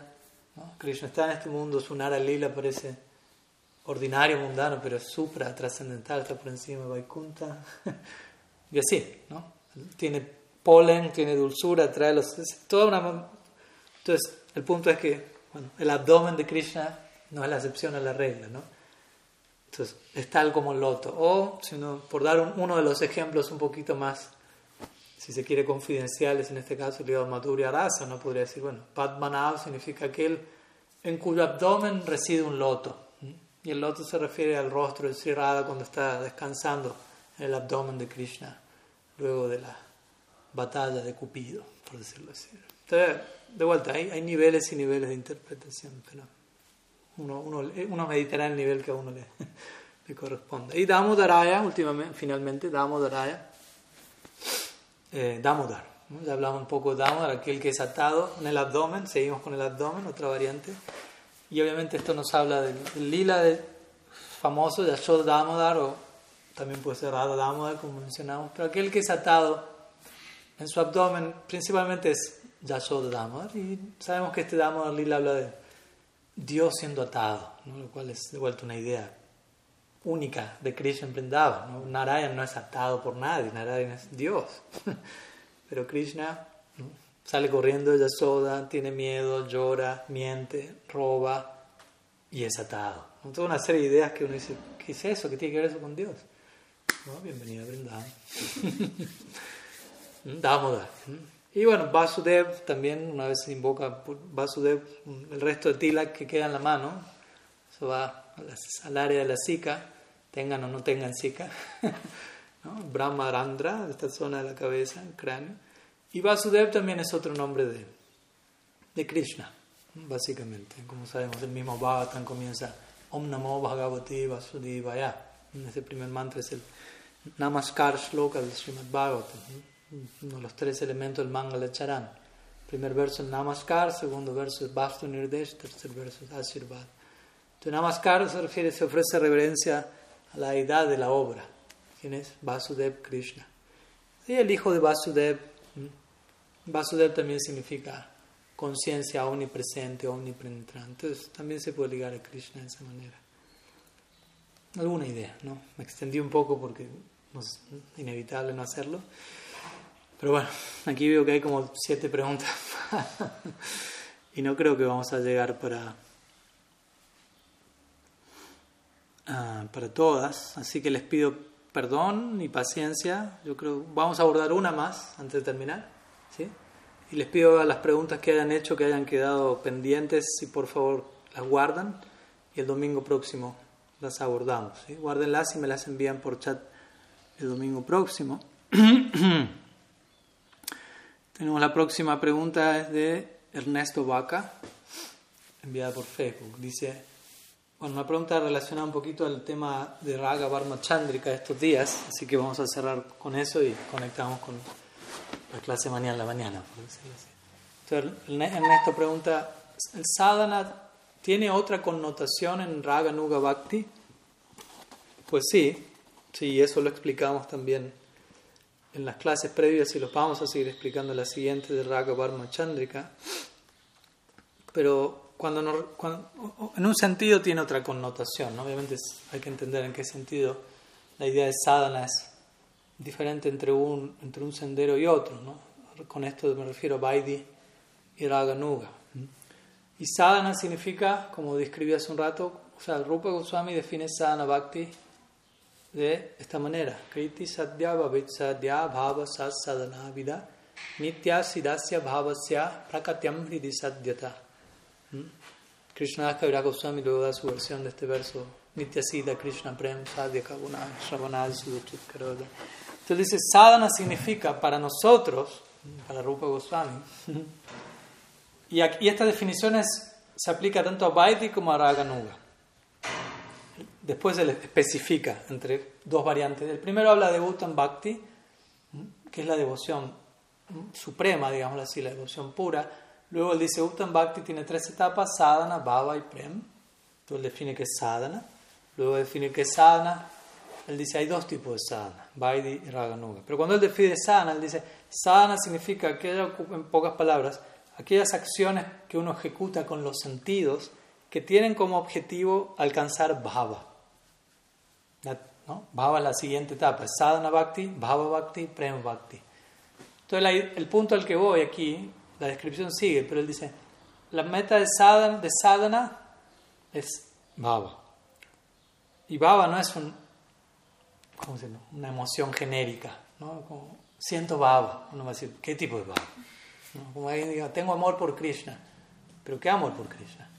No, amor por Krishna. No, pero el amor es específico. O sea, no es una cosa abstracta. Como uno diga, amo a mi abuela. Sí, es un tipo de amor. Amo a mi mamá. Amo a mi hijo. No es lo mismo. Hay afecto, afecto, pero son distintas razas, por decirlo alguna, distintos gustos. ¿Se entiende? No podemos ser genéricos. Es como decir, hay comida, sí, pero hay salado, astringente, amargo, dulce, picante. No es lo mismo. O es como decir, no, todos los caminos conducen a, a Dios. Sí, no. No es como decir, todos los vuelos del aeropuerto conducen al mundo. Sí, pero cuando usted va al aeropuerto dice, ¿a dónde se dirige? Al mundo. No, no lo van a dejar subir al avión. No, no va a subirse al avión. Va a tener que decir, ¿a dónde? ¿A qué? No, pero ¿a qué país? Al mundo, planeta Tierra. Me dirijo al más... No, no. Ciudad, horario, ticket, vuelo, especificidad. Sea específico.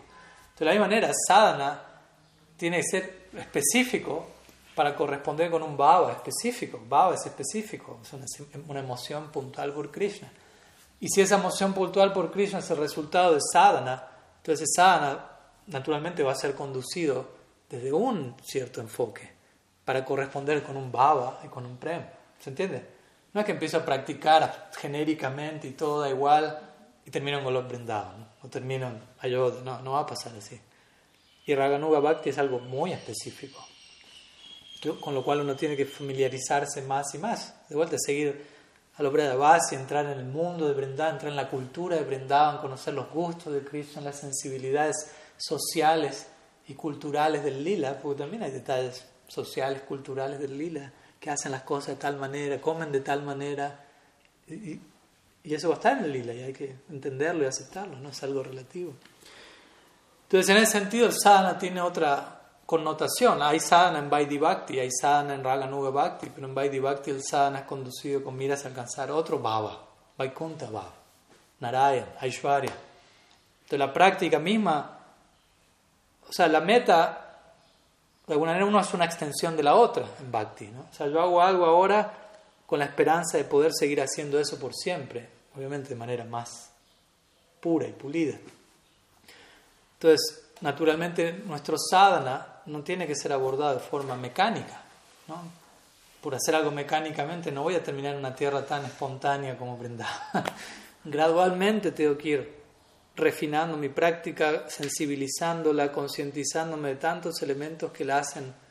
¿no? Eventualmente, como me quiero acordar, ahí llegué, a ese lugar en particular. Entonces, pero eso empieza en sadhana. ¿Cómo, me, cómo conduzco mi canto, mi oración? Y de vuelta, no es que el primer día todo eso ya, ya está ahí, el primer día uno está apaleado por el mundo material y quiere parar de sufrir un rato nada más. Todavía no tiene idea de todo esto. Y está bien, es parte del proceso, pero gradualmente uno tiene que ir entendiendo todas estas cosas. ¿no? ¿Qué es sadhana? Práctica. ¿Cómo me conduzco en la práctica? ¿Cuál es la meta de la práctica? ¿Cuál es la meta de la escuela la que, a la que pertenezco? Si no tengo idea de nada de eso, o sea, con todo respeto, pero estoy en el aire. Si yo me uno a una escuela, si yo acepto un guru, hay un, linaje, una sucesión, hay una meta que se entrega a través de una práctica, hay una forma de abordar eso, y uno tiene que estar relativamente preocupado de, de que se hagan bien las cosas, por decirlo así. Entonces, en ese sentido, en Raganuga Bhakti el sadhana es orientado de una manera en particular. Y obviamente, de esa manera en particular, dentro de eso hay variantes, de acuerdo al, al guru de uno, al sadhu sangha que uno, o hay miles de variantes.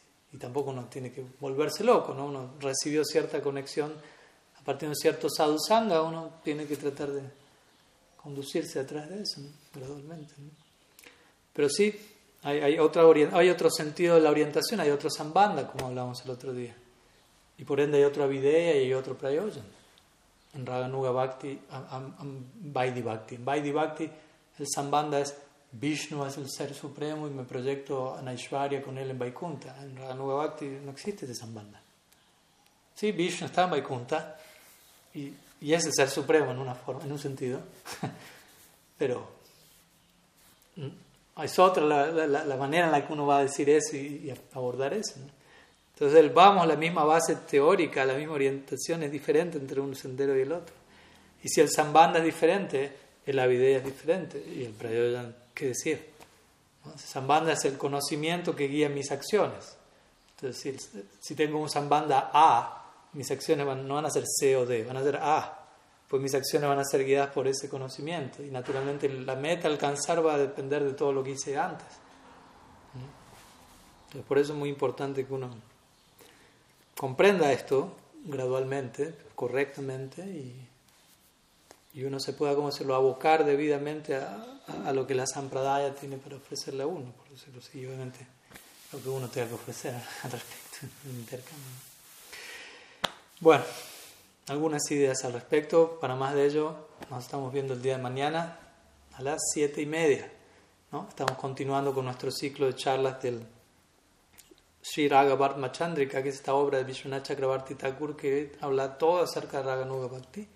Así que mañana estamos retomando las clases que terminamos el viernes pasado. Nos quedan algunas clases más esta semana, del lunes a viernes, con la excepción del jueves. Vamos a estar eh, conectándonos. Eh, las clases van a ser por Facebook directamente, no por aquí por Zoom. Así que aquellos que no sabían o quieran conectarse, se pueden conectar a mi muro de Facebook, 7 y media mañana, ahora Buenos Aires. Y ahí nos estaremos viendo. Si no, a más tardar el próximo eh, domingo a esta misma hora. Y las preguntas que quedaron pendientes, ahí les pido las puedan guardar y ahí las seguimos abordando el próximo fin de semana. Muchas gracias a todos por su tiempo, por su presencia, atención, oraciones, prácticas. Que tengan buen comienzo de semana. Nos vemos prontamente. Srila Gurudev ki jai, Sriman Mahaprabhu ki jai, Sri Harinam Sankirtan ki jai, Sri Sri Jagannath Baladev Subhadra ki jai, Gaur Bhakta Vrinda ki jai, घोर प्रेमानंद हरिभो